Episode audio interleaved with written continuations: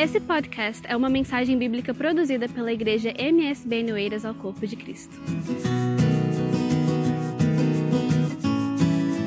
Galatas capítulo 5, melhor dizendo. Esse texto é conhecidíssimo da igreja e de qualquer pessoa que se envolve com a palavra de Deus e ama a palavra do Senhor, que diz: Digo, porém, andai em espírito, andai em espírito, e não cumprireis a concupiscência, o desejo, o impulso, a paixão da carne, aquilo que está na sua natureza pecaminosa. Por que, Paulo?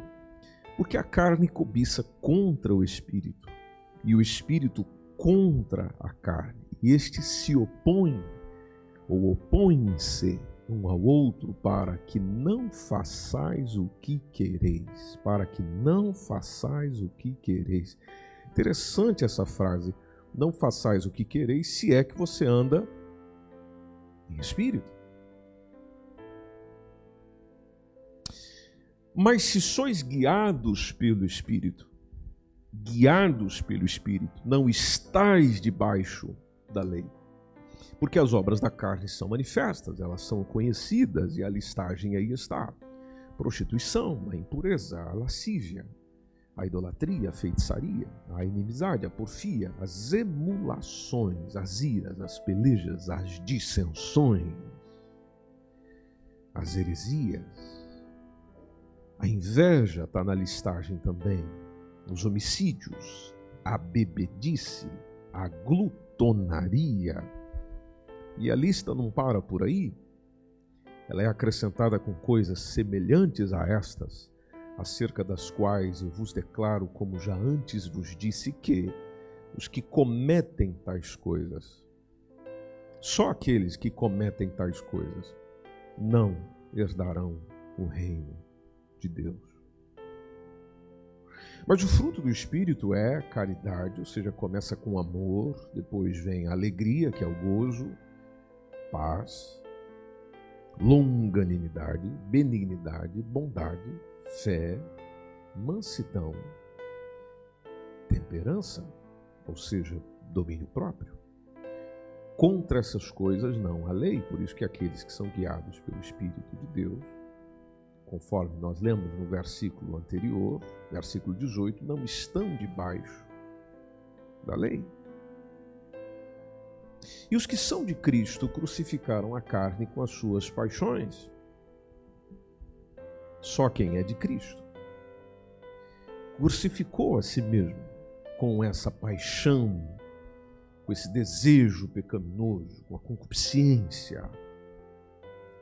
Se vivemos no Espírito, andemos também no Espírito, porque o andar é um processo natural de quem vive. Então, se vivemos no Espírito, andemos também no Espírito. Sensíveis ao Espírito, nós nos tornamos insensíveis aos desejos da carne. Disse o teólogo Calvino que a mortificação da carne é a vivificação do Espírito. Então é interessante quando nós olhamos para esse texto que a palavra de Deus nos chama a fugir de algumas coisas e a buscarmos e cultivarmos outras coisas. Então ele me chama a fugir e evitar aquilo que é chamado de obras da carne. Como contrapartida, eu preciso buscar e cultivar. Buscar e cultivar, porque as coisas da carne eu nem preciso buscar. A natureza pecaminosa está aqui dentro. Eu não preciso sair correndo atrás da minha natureza pecaminosa, basta simplesmente eu viver natural viver no meu natural. Se eu viver no meu natural, a minha natureza pecaminosa se manifesta automaticamente. Não preciso me esforçar para isso. Agora, o convite que nós encontramos dentro da palavra de Deus é: é preciso haver uma briga. Dentro dessa briga, você tem uma outra proposta. Se você quiser realmente dominar isso, há uma outra proposta. Que proposta eu tenho? Andar no Espírito viver no Espírito. Você pode ver que o Espírito está com letra maiúscula, tem a ver com o Espírito de Deus. E dentro desse envolvimento com o Espírito, eu busco e cultivo, porque não é só buscar, é manter. Não é só buscar, é cultivar. Aliás, você sabe que grande parte da nossa dificuldade não é iniciar, a nossa grande dificuldade é continuar, ou seja, eu preciso diariamente buscar ser cheio do Espírito Santo. Porque se eu estiver cheio do Espírito Santo, buscando isso, cultivando isso, bom, então o que, que vai aparecer na minha vida? O que, que é fruto? O que, que é consequência? O que, que vai ser natural? Vai ser natural aquilo que está no texto. O amor vai aparecer, a mansidão vai aparecer, o domínio próprio vai acontecer, haverá alegria, haverá paz, você será uma pessoa longânima, ou seja, paciente ao ponto de esperar o tempo certo de cada coisa. Você será uma pessoa benigna, você será uma pessoa bondosa, você será uma pessoa cheia de fé. Então, em vez de homicídio, você tem amor, em vez de ira, você tem mansidão, em vez de prostituição, você tem domínio próprio, em vez de inveja, você tem alegria. Em vez de dissensão, você tem. Preste atenção no que eu estou dizendo. Na, na língua portuguesa que nós falamos, você tem. Eu não estou falando que o outro tem, é você que tem. O outro é que está em dissensão, o outro é que está em confusão, o outro é que está com problema. Eu não tenho problema. porque eu tenho paz. Ah, o outro é que está com porfia, com, com problema. Com... É, é, não, não, eu continuo longânimo. O outro é que está na glutonaria, eu continuo benigno, inclusive comigo mesmo. O outro é que está na peleja, eu continuo bondoso. O outro é que está na heresia, e eu estou me sustentando na fé. Agora, isso não quer dizer que naturalmente que, que, que naturalmente isso seja uma coisa tão simples quanto dizer ela. Não, você sabe do que eu estou dizendo, não sei se você vive o que eu estou dizendo, mas você é uma pessoa inteligente e sabe pelo menos do que eu estou dizendo. E eu preciso de uma plataforma comum, eu, eu preciso ter um, ter um ponto inicial, eu preciso ter uma saída para que eu consiga pelo menos experimentar um pouco desse céu que o fruto do Espírito traz na minha vida. Isso aqui é um céu a gente conseguir vivenciar tudo isso aqui mostra que eu já estou aonde? No céu. Se conseguir vivenciar, preste bem atenção. Bom, interessante que a, a, primeira, primeira característica do fruto do Espírito, o primeiro gomo, como alguns preferem dizer, do fruto do Espírito, se imaginarmos ele como uma, uma fruta, uma laranja, uma coisa do gênero, o primeiro gomo já parte da caridade. Versículo 22. É, caridade, outra palavra utilizada é amor. Por que, que ele parte do amor? Bom, porque amor é essencial. O amor é a essência de Deus. Então, nele estão fundamentadas todas as outras virtudes do Espírito. Ou seja, as outras virtudes do Espírito é uma consequência também natural se houver amor. Que Deus é amor e o amor é de Deus. Quem falou isso foi João.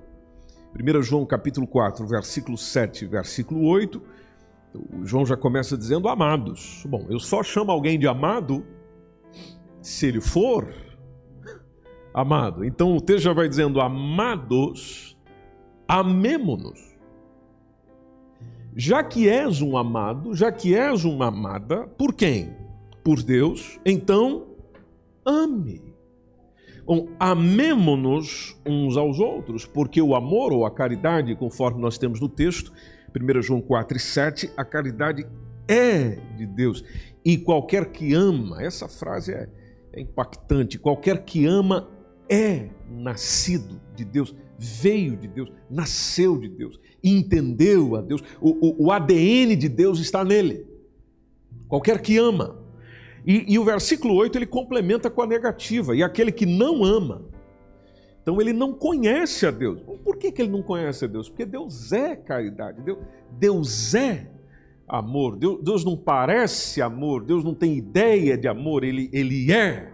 A palavra grega ágape é, é, é mais frequentemente usada no tocante ao, ao, ao amor, caridade, e a gente percebe na própria palavra do Senhor de que o amor de Deus é, é universal, ele é infinitamente abrangente. Aliás, o textuário da Bíblia que nós costumeiramente dizemos, porque Deus amou o mundo, veja, algo universal, algo geral, algo globalizado, e é claro que esse mundo tem a ver com gente, não sistema, não século presente, tem a ver com pessoas, então amou a todos. A prova desse amor que a gente sempre diz, sempre fala, inclusive na ceia celebramos e lembramos disso, é sacrificial, porque o amor é sacrificial. O, o, o, o próprio João disse isso, 1 João capítulo 4, versículo 9 e 10. Nisso se manifesta o amor, ou seja, nisso se manifesta a, a, caridade de Deus para conosco. Sim, mas como se manifesta? Como é que é? Bom, simplesmente ele enviou seu Filho unigênito ao mundo, diz o texto.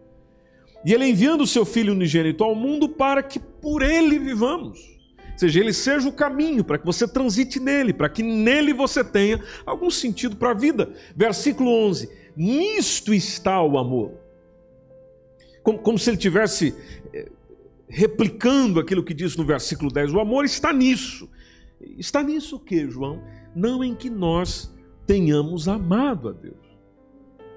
Porque não é fácil amá-lo. Mas em que Deus, em que Ele nos amou, e, e ele repete a, a mensagem do versículo 10, e nos enviou o seu Filho. Então ele nos amou e nos enviou o seu Filho. Para quê? para a propiciação dos nossos pecados, para ser o substituto pelos nossos pecados. E na ceia a gente lembra isso. Quando eu tomo do pão, quando eu tomo do cálice, eu estou dizendo, eu estou lembrando, eu estou trazendo à memória, alguém entregou a sua vida no meu lugar por causa dos meus pecados. Efésios capítulo 5, versículo 2. O convite é andai em amor andar em amor, veja a referência do andar, ele não fala do correr, ele não fala do parar no amor, ele fala andar, há um movimento. Bom, enquanto há um movimento, existe um fundamento, porque eu sempre estou pisando em alguma coisa. Então, quando ele fala do pise em alguma coisa, pise no quê? Que o seu solo, que o seu chão, que o seu sustento seja o amor, andar em amor. Como? Mas como? Bom, ele dá o exemplo. Como também Cristo vos amou. Ok? Tem um exemplo. Mas o que, que ele fez por mim? Bom, ele se entregou. Então, estão comigo no texto? Ele se entregou. E ele se entregou quem? Entregou os outros? Não, entregou a si mesmo, porque quem ama sou eu. Então entregou a si mesmo por nós. E ele fez isso em oferta. Ele fez isso em sacrifício, não a nós, mas a Deus, em oferta e sacrifício a Deus, em cheiro suave, porque ele já andava no amor, fundamentado no amor, sendo a manifestação do amor no próprio Deus. Então, tudo aquilo que ele faz é simplesmente por amar a Deus. Eu estou no culto porque amo a Deus, estou cantando porque amo a Deus, estou tocando porque eu amo a Deus, estou ali na, na, na, na, projeção porque amo a Deus, estou na porta porque amo a Deus, estou abraçando porque amo a Deus, estou, estou conversando porque amo a Deus, estou a orar porque amo a Deus, ou seja, a vida tem que ser movida por amor, estou ajudando porque amo a Deus. E naturalmente o amar a Deus reflete no meu irmão. Até porque o amor é imerecido. Romanos capítulo 5, versículo 8 diz-nos a palavra de Deus que ele prova o seu amor para conosco em que Cristo morreu por nós. Interessante a parte final, sendo nós ainda pecadores. Não, não é a proposta do deixe de pecar que eu te amo. Deixe de fazer isso que eu vou te amar. Não, eu, eu já te amo ainda enquanto você é um pecador, por isso que o amor de Deus ele é misericordioso. Efésios capítulo 2, versículo 4 e 5, Deus que é riquíssimo em misericórdia, ele pelo seu muito amor com que nos amou, diz assim o texto, estando nós ainda mortos em nossas ofensas. Veja a semelhança com Romanos 5 e 8, estando nós ainda mortos em nossas ofensas. Aí ele nos vivifica, ele vem nos trazer vida juntamente com Cristo. E aí tem a referência que está entre parênteses, dizendo pela graça sois salvos. E não é um amor que dura uns dias, não é um amor que dura um mês, não é um amor perene. O que seria perene? Perene é aquilo que é eterno, aquilo que é perpétuo. Por isso que Jeremias, capítulo 31, versículo 3, tem uma frase muito interessante nesse texto que diz: "Com amor eterno te amei" amor eterno te amei, também com amável benignidade te atraí. Por isso que o apóstolo Paulo, ao saber de tudo isso, conhecedor de tudo isso, simplesmente o Espírito Santo faz lembrar e faz registrar, e nós temos essa preciosidade em nossas mãos de Romanos 8,35, dizendo: Quem nos separará do amor de Deus? Olhando para isso, a gente percebe que esse amor de Deus ele é fortalecedor. Tanto que nesse próprio texto de Romanos, capítulo 8, versículo 37, a mensagem é: em todas estas coisas nós somos mais do que vencedores. Aí ele complementa: por aquele que eu não sou vencedor, mais do que vencedor sozinho. Eu não sei se você já pensou sobre o significado da palavra mais do que vencedor. O mais do que vencedor é aquele que não fez nada para vencer.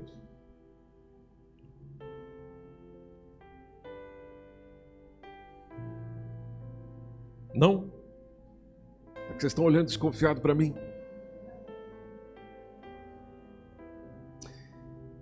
Quando ele diz por aquele, ele está dizendo outro venceu, e eu me tornei vencedor, porque ele venceu. Então eu sou mais do que vencedor. Estamos nos entendendo, meu irmão? Eu estou pregando alguma heresia, se for você anota aí seja, eu não fiz nada e realmente eu não fiz nada. O, o, o, que eu tenho, o que eu recebi dele na cruz do Calvário, o que, que eu fiz por isso? Que, aliás, até hoje eu estou é, me esforçando para devolver alguma gratidão com a minha vida a ele, porque ele fez isso sem eu ter feito nada por ele. Então, nós somos, somos mais do que vencedores por aquele que nos amou. Por isso que a Bíblia diz que o amor de Deus é um amor incompreensível a, gente tenta entender, a gente tenta captar pelos nossos sentidos naturais e racionais, mas, mas ele é incompreensível. Por isso que Efésios 3,19 diz-nos a palavra de Deus sobre conhecer o amor de Deus que excede todo entendimento. Excede todo entendimento. Por isso que eu compreendo você e espero que os demais nos compreendam, quando a gente quer explicar esse amor de Deus, é, é, é algo desafiante para nós. O máximo que a gente consegue chegar é perto do amor de mãe. É, é, o que talvez num, num, exemplo mais comum a gente consegue chegar perto, mas quando você olha para o amor de Deus, você pode ver que o amor de Deus vai além do amor de uma mãe pelo seu filho. Então imagina. Não é à toa que Hebreus capítulo 12, versículo 6 nos chama até a atenção de que o Senhor nos corrige porque Ele ama. O Senhor corrige a quem ama. E uma, uma característica interessante no Evangelho da palavra do Senhor é que, como disse um, um certo pregador, o amor não é uma coisa que se sente, é uma coisa que se faz. Então a gente olha para Deus e vê Deus fazendo, vê Deus sempre dizendo, ele fazendo. Então, e, e, aliás, você pode olhar pelos textos bíblicos, nós, nós vemos que o amor sempre implica em atividade, ele sempre implica num comportamento. Então, há uma atividade, um comportamento que revela aquilo. A gente pode voltar, por exemplo, no João 3,16, diz: Porque Deus amou o mundo de tal maneira que, que, o que nos indica a ação? Que deu. Deu quem? seu Filho unigênito.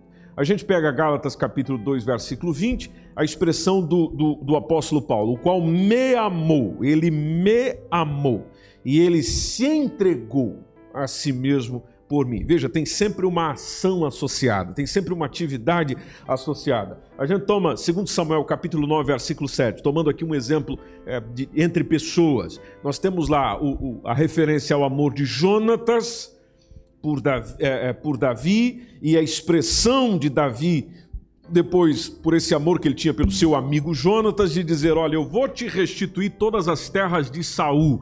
Bom, mas por que, que você vai fazer isso, Davi? Bom, eu vou fazer isso por causa do meu amor, Jonatas.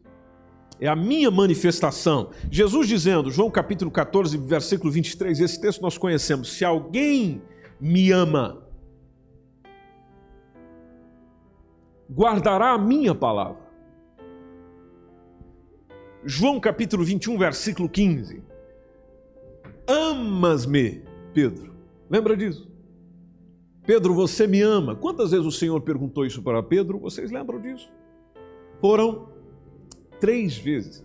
Pedro, você me ama? Bom, a resposta de Pedro foi, tomando aqui já na generalidade, foi sim, o senhor sabe que eu te amo. É interessante que o Senhor pede uma ação dele. O Senhor não para no sentido de, ah, é porque eu estava aqui com dúvida, e eu queria que você me dissesse isso. Ah, eu estava sentindo falta que você me falasse isso. Não. Ah, ele simplesmente dá uma missão para Pedro. Então, já que, então faça isso.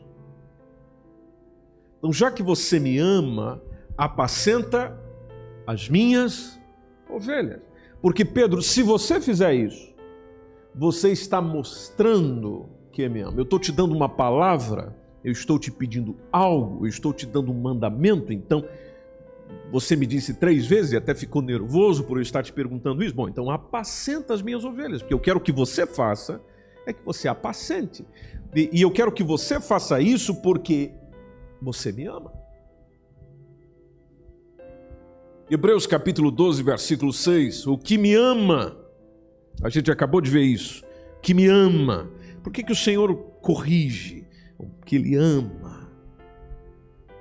Então é um assunto maravilhoso da gente pensar, mas não ficar isso só na, no aspecto teórico, deixar isso descer para o coração, porque quando você começa a ver como é que é o amor de Deus, esse amor sublime, que não busca proveito próprio em detrimento de outrem. É um, é um amor é, condescendente, é um amor generoso, é um amor que não é imprudente, é um amor que não é precipitado, é, sente prazer na felicidade alheia sente prazer na felicidade alheia, não é instável, é uma, é uma coisa digna, há prazer na justiça, há prazer na, na verdade, é, é uma coisa longânima, é algo que que, que, suporta, suporta situações adversas, complicadas, pesadas, é, é, é, é, algo que manifesta obediência, é algo pacífico. Você tem disponibilidade de esperar, você tem condições de confiar. Esse, esse é o tipo de amor dele. Que é o amor que nós podemos aprender como filhos dele, porque ele deseja que cada um de nós busque esse amor, porque foi assim com que ele nos amou. Por isso que o amor do homem para com Deus, igreja amada do Senhor, o amor do homem para com Deus, vamos falar aqui um pouquinho, partindo de nós para Ele agora, tem que resultar de uma escolha. Eu preciso escolher. Não posso ficar nessa do. Ah, uma coisa indecisa. Não, eu tenho que escolher. Aliás, o próprio Senhor nos dá uma direção nesse sentido em Mateus 6,24. Ninguém pode servir a dois senhores. Não, não tem. Se você está tentando fazer isso, não vai dar certo. Você, você não vai ser eficiente com nenhum deles. Você não vai ter identidade. É chato isso. Ninguém sabe que lado você está. Por isso que o Senhor disse: ninguém pode servir a, a dois senhores, porque há de odiar a um, há de amar o outro ou vai se dedicar mais a um, vai desprezar o outro. Ou seja, amor é demonstrado, tomando aqui um pouquinho da palavra de Jesus, amor é demonstrado no valor que eu dou, o prestígio, a qualidade, a relevância, a importância. Qual a importância disso para mim? Bom, eu revelo isso, ou eu dou uma qualificação nisso, e nisso se revela o amor. Há um, um, um um, um pensador que disse que não existe prova maior de que não somos convertidos do que ter pelas coisas do mundo amor, estima e desejo. Então, um bom teste para eu me perguntar, você se perguntar é: como é que eu vejo as coisas do mundo? Qual a estima que eu tenho por elas? O desejo que eu tenho por elas? Aí, se a sua resposta é, ah, eu, eu gosto bastante disso, é isso que eu quero, é, é isso aqui e tal, eu invisto bastante tempo nisso, dou, dou, valor nisso aí. E esse isso aí são coisas que a Bíblia chama de mundo, ou coisas do mundo, coisas do presente século, então não houve conversão. Seja sincero consigo mesmo e diante de Deus, não houve conversão. Você ainda está lá. Agora, se aquilo que você estima, deseja, são as coisas do Senhor, bom, então mostra que você se realmente se converteu para Ele, você se voltou para Ele, você é dele, você existe para Ele, a tua vida é dele. Então, quando o homem decide amar a Deus, esse amor vai ter o quê? Em primeiro lugar, eu preciso me conscientizar sobre o perdão dos pecados que o Senhor me concedeu. Alguém pode perguntar: que razões eu tenho para amar a Deus? Bom, em primeiro lugar, pelo perdão dos pecados.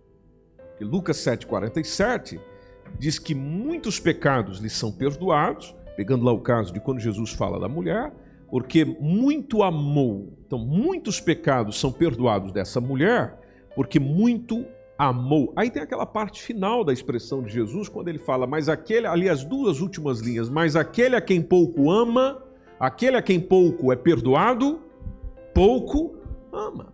Então, quantos pecados você tem?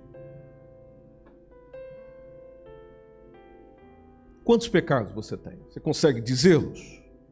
Você consegue dar uma cifra? Você consegue dar um número? Agora, deixe-me trazer a boa notícia. Com cifra ou sem cifra, não é uma grande quantidade? E não sendo uma grande quantidade, se você hoje nessa manhã, ou já fez isso, chegar diante do Senhor e pedir perdão por eles, com toda a rendição e desejo do teu coração, entrega de alma diante dele, porventura você não será perdoado? Veja, isso já não é razão suficiente para amar, porque se ele fosse nos tratar como nós merecemos ser tratados, então era destruição na hora. Isso já não é razão suficiente para amar? E como é que este amor meu, do homem, partindo de mim, é, pode ser demonstrado por Deus? Bom, ele se manifesta através da obediência. Jesus nos ensinou isso. Quando ele revela em, Lu, em João capítulo 14, esse, esse, texto é maravilhoso, mas vamos pegar só alguns versículos. João capítulo 14, versículo 15, Jesus disse o quê? Se me amardes, guardareis os meus mandamentos. Aí a gente pula no versículo 21, o que, que ele diz? Aquele que tem os meus mandamentos e os guarda. O guarda tem a ver com a parte da prática. E os guarda. Este é o que? Me ama. Este é o que? Me ama. E aquele que me ama, interessante esse versículo, porque Jesus fala da sequência desse, desse procedimento. Aquele que me ama será amado do meu Pai. Interessante que é, amado já sou antes mesmo de obedecê-lo. Interessante que dá a ideia de que esse amor será ainda maior.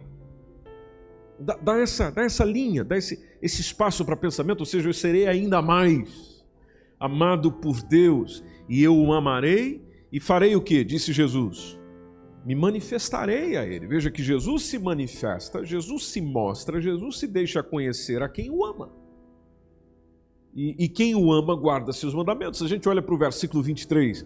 Jesus respondeu e disse-lhe: Se alguém me ama, olha, novamente no mesmo capítulo, olha a insistência da mensagem: Se alguém me ama, então guardará a minha palavra. E ele repete o que disse antes: E meu Pai o amará. E viremos para ele E ali nós vamos fazer o quê? Morada. É ali. Mas ali aonde, Senhor? Naquele que me obedece, naquele que tem compromisso com a minha palavra. Então, na prática diária, igreja amada de Jesus se evidencia. Deixa-me deixa ir mais à frente numa parte mais prática. Esse, esse amor que eu tenho por Deus, revelado pela obediência à Sua palavra, isso vai refletir diretamente na vida do próximo. É na vida do próximo que se revela o amor que eu tenho por Deus. 1 João capítulo 4, versículo 11 e 12 diz: Amados, se Deus assim nos amou, então nós também devemos amar uns aos outros. Amar uns aos outros. Versículo 12: Ninguém jamais viu a Deus. Ninguém jamais viu a Deus, ou seja, não tem como vê-lo, não tem como contemplá-lo. Agora, se nós amarmos uns aos outros, então Deus está em nós. Bom, então, se Deus está em nós, como é que ele vai ser visto? Se Deus habita em mim, conforme o texto, devido a esse amor que eu tenho, então como é que ele vai ser visto? Ele vai ser visto através de mim. Por isso que o final do versículo diz: E em nós é perfeita a sua caridade, ou em nós é perfeito o seu amor. Então, o amor de Deus alcança a sua plenitude na terra quando nós amamos os outros assim como ele nos amou. E deixe-me ir além, permita-me. E como é que Deus ama? Bom, ele, Basta você perceber isso na segunda, terça, quarta, quinta, sexta, sábado, domingo, todo dia, inclusive hoje nós estamos vendo isso. Como é que é a prova desse, desse amor assim mais, mais visual? Bom, perceba no que ele está a fazer por nós hoje. Ele faz com que o sol se levante sobre maus e sobre os bons. Ele faz com que a chuva desça sobre justos e injustos. Veja, é assim que ele faz. Aliás, Jesus falou sobre isso, Mateus capítulo 5, entre o versículo 43 a 48. Nós podemos caminhar juntos quando o Senhor disse: Ouvistes que, ouvistes que, ouvistes o que foi dito: Amarás o próximo e aborrecerás o teu inimigo. Isso é difícil. Alguém tem alguma dificuldade para colocar esse texto em prática? Não, eu não tenho. Amar aqui quem está junto comigo, aborrecer quem não está comigo. Bom, isso não é difícil. E, e, Jesus fala que eles já tinham ouvido isso, eles já tinham ciência disso, eles já tinham conhecimento disso. Agora, a mensagem vem para o discípulo de Jesus: Eu, porém, vos digo: amai a vossos inimigos. Aqui apertou mais um pouquinho, não é, meus irmãos? Amai a vossos inimigos bendizei os que vos maldizem. Fazei bem aos que vos odeiam. E orai por aqueles que vos maltratam e vos perseguem. Versículo 45: Para que sejais filhos do Pai seja, é, é, é fazendo isso que você se manifesta como filho de Deus, que está nos céus. Por quê? Porque ele faz que o seu sol, o sol é de quem? Então ele faz com que o seu sol se levante sobre os maus e os bons, e a chuva desça sobre justos e injustos. Aí Jesus foi um pouquinho além, dizendo, versículo 46, se amardes os que vos amam, então, que galardão tereis? Que recompensa tereis?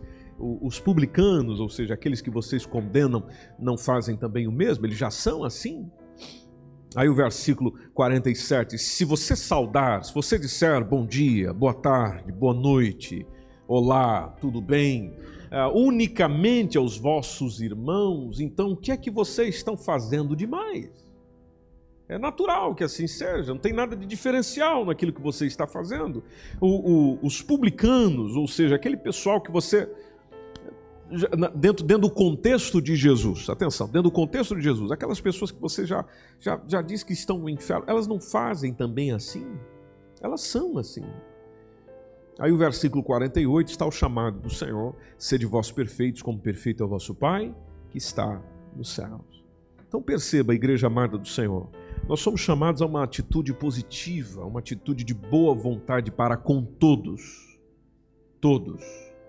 Todos. Todos. Inclusive para com os oponentes. Veja, se alguém nessa semana se levantou contra você de uma maneira intensa, ou se nessa semana que nós estamos começando agora, se levantou ou vai se levantar de uma maneira intensa, pode ser gente da sua casa, gente fora da sua casa, gente no seu trabalho, gente da sua convivência, ou que você nem conhece, nunca viu, nem sabe quem é. Bom, o convite do Evangelho você já sabe. É deseja essa pessoa o melhor sobre ela. Ore por ela. Porque se naturalmente você fizer isso movido pelo Espírito, você está sendo filho de Deus. Alegrar com os que se alegram. Chorar com os que choram. Não, não se trata de sentimentalismo humano. Interessante que olharmos para a palavra de Deus não é uma questão de sentimento, é uma questão de viver como filhos do Pai que está no céu. Ou seja, você é assim porque você é filho dele. Só isso. Aí alguém pode olhar para mim e para você dizendo, mas você, com misericórdia dessa pessoa? Sim, com misericórdia dessa pessoa. Mas ela não merece. Não é essa referência comum? Ela não merece. Veja o que ela fez com você. Veja o que ela realizou com você. Sim, eu vi tudo que ela fez comigo. Mas, por ser filho de Deus, eu faço a ela tudo aquilo que eu gostaria que alguém fizesse por mim. Simples assim que é uma questão de maturidade espiritual. E a maturidade espiritual, igreja, ajuda-nos a ter bons relacionamentos com as pessoas. Às vezes nós estamos buscando cursos, dicas de como é que eu faço para me relacionar bem com as pessoas. Bom, dentro da palavra de Deus é ame. Ame como Deus ama. Se eu e você amar como Deus ama, então você vai se relacionar bem com elas. Isso vai te dar maturidade espiritual. Você cresce espiritualmente falando. E é onde a gente aprende coisas do fruto do Espírito. Veja, o amor encaminha para os demais, o amor encaminha para a alegria. Porque por mais que eu não me sinta à vontade com aquela pessoa, eu me alegro com o que está alegrando ela, principalmente se for uma coisa que vem do Senhor, e eu me entristeço com o que está entristecendo ela também, principalmente se for uma situação que se acontecesse comigo, também ficaria no chão, ficaria decepcionado. Natural da vida. Então, ah, nós passamos a compreender, nós passamos a reconhecer a melhor maneira de, de ministrar, de falar um com os outros, mediante essa maturidade espiritual. Bom, na maturidade espiritual você se esforça para ter união. Você se esforça. Deus, nós queremos muito esse esforço só do outro, não, mas você se esforça. Porque a relação é mais importante do que ter razão. E tudo aquilo que nós somos e fazemos deve estar, conforme a palavra de Deus nos diz, saturados de amor. Aliás, há um versículo que fala disso, 1 Coríntios capítulo 16, versículo 4, onde todas as vossas coisas sejam feitas com amor. Todas as vossas coisas sejam feitas com amor. Até porque se não houver amor,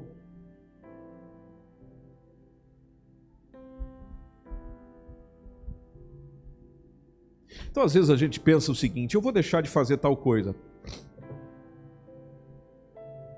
Eu deveria perguntar a mim mesmo, você deveria perguntar a si mesmo e dizer: eu vou deixar de fazer porque amo?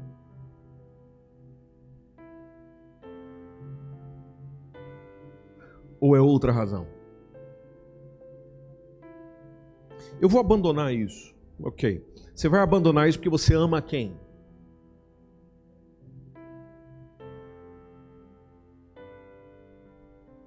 A quem você ama para estar tá tomando essa decisão?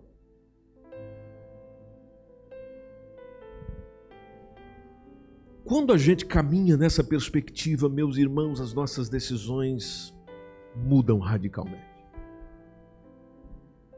O amor promove crescimento em mim. Se ele promover crescimento em mim, ele vai promover, já que eu estou falando para a igreja, ele vai promover um crescimento na igreja, no corpo aqui, comunidade.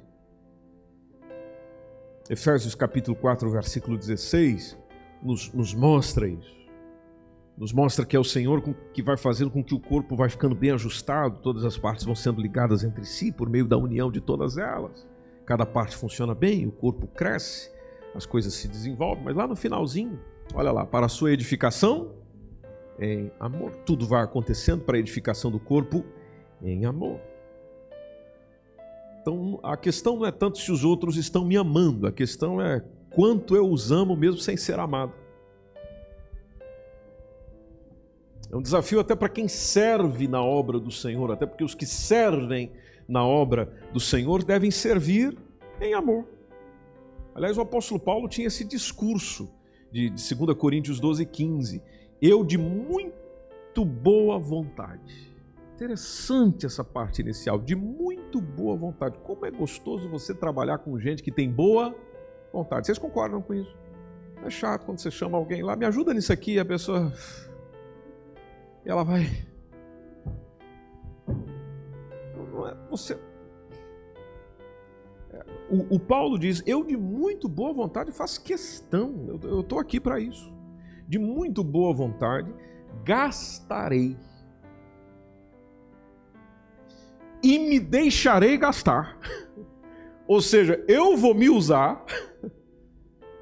Tá, tá, tá conseguindo ler o texto comigo?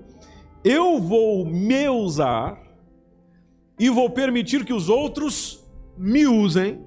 Mas atenção, eu tenho um objetivo: pelas vossas almas, por gente, por pessoas, não por coisas. Não por coisas, não por objetos. É por gente, é por alma. Ainda que isso aqui, o, o, o, e se você vê o todo do, da, da, epístola, porque ele está fazendo uma defesa pessoal do ministério dele, então aqui ele abre o coração, dizendo: ainda que, amando-vos cada vez mais, seja menos amado. Mesmo que vocês não me respondam com o mesmo amor que eu me entrego, mas eu me gastarei e me deixarei gastar. Por isso que quando ele fala com seu discípulo Timóteo, jovem pastor Timóteo, a escrita que ele, a recomendação que ele trouxe lá, do 1 Timóteo 4 e 12, ali do, depois lá na segunda, na, na, na segunda carta, 2 Timóteo 3,10, ela era, era a seguinte: Timóteo, eu sei que você é jovem, eu sei que você é um menino novo, mas ninguém te despreze pela sua mocidade. Agora, que você seja exemplo. Antes seja o exemplo dos fiéis. Ok? Em que, que eu devo ser exemplo? Na palavra, depois no trato, e logo após ele acrescentou no amor. Você está servindo gente, então aquilo que é importante para os relacionamentos, que é a parte da palavra, a palavra é importante, entre os relacionamentos é importante, a parte do trato, a parte do amor seja o exemplo. E, e o apóstolo, e, e, o, e o Timóteo fez isso? Não parece que fez, porque na segunda epístola, na segunda carta que ele escreve a este jovem pastor, capítulo 3, versículo 10, a mensagem é: Tu, porém, tens seguido. Você tem seguido a minha doutrina, o meu modo de viver, a minha intenção, a minha fé longanimidade. E aí lá está amor. E ainda você tem seguido, Timóteo, a paciência. Então, você tem seguido. Interessante o apóstolo Paulo dizer a minha. Você tem aprendido comigo. Então, onde é que a gente vai aprender amor, meus irmãos? Com quem ama. E aí eu tenho Deus, mas Deus eu não vejo, mas Deus está em pessoas, como ouvimos ontem na conferência de líderes, nós somos o templo do século 21, amém? Os líderes lembram dessa palavra aí? Nós somos o templo do século 21, então as pessoas vão aprender o que é amor por meio desse templo aqui, por meio dessa pessoa, por meio de você, por meio de mim. Aí eu tenho duas opções: ou eu me encho desse amor e me revelo, ou deixo Deus revelar esse amor por meio de mim, ou fico reclamando que as pessoas não amam. Porque é interessante, quando eu fico a reclamar que as pessoas não amam, eu estou a falar mal de mim mesmo. Porque quando eu chego e digo, ah, as pessoas não. Bom, você está dentro desse grupo, porque você também é gente, você também é pessoa.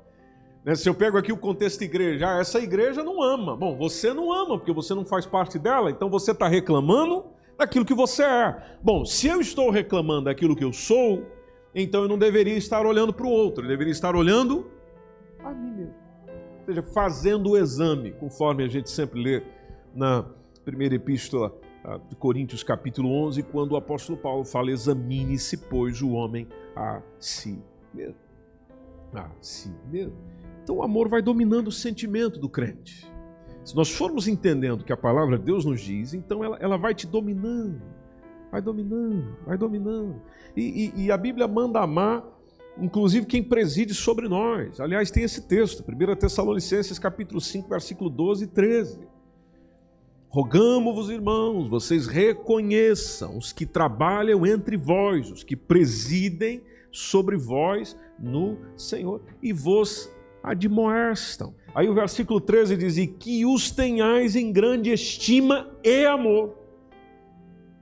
Não é só estimá-lo, não, é amá-lo tem anjo em grande estima e amor. Por quê? Por causa da sua obra, porque ele está envolvido com a obra de quem? Com a obra de Deus, ou seja, qualquer pessoa que esteja envolvida com a obra de Deus e se esforça nisso tem que receber a nossa estima, tem que receber o nosso amor segundo o Evangelho. E bem no finalzinho do versículo ele diz: Tende paz entre vós. Porque essa paz só é possível alcançar no amor, e isso na igreja é necessário.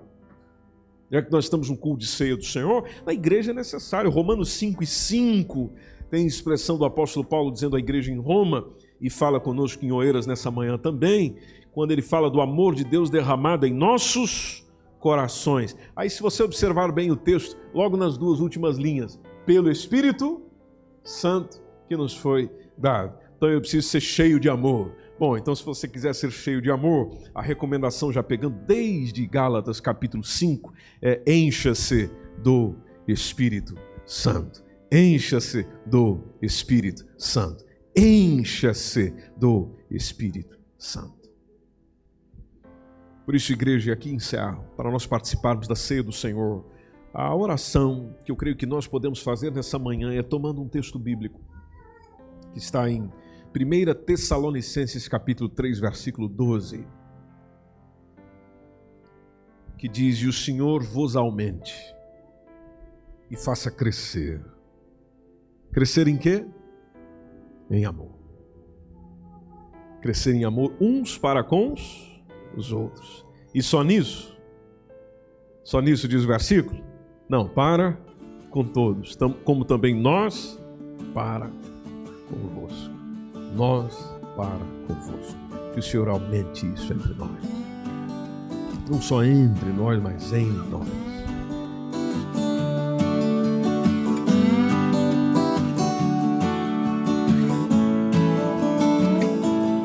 Esse foi mais um podcast, uma mensagem bíblica produzida pela igreja MSBN Oeiras. Siga nós nas redes sociais, Facebook, Instagram, subscreva o nosso podcast e também o canal no YouTube. Saiba mais em msbnportugal.com.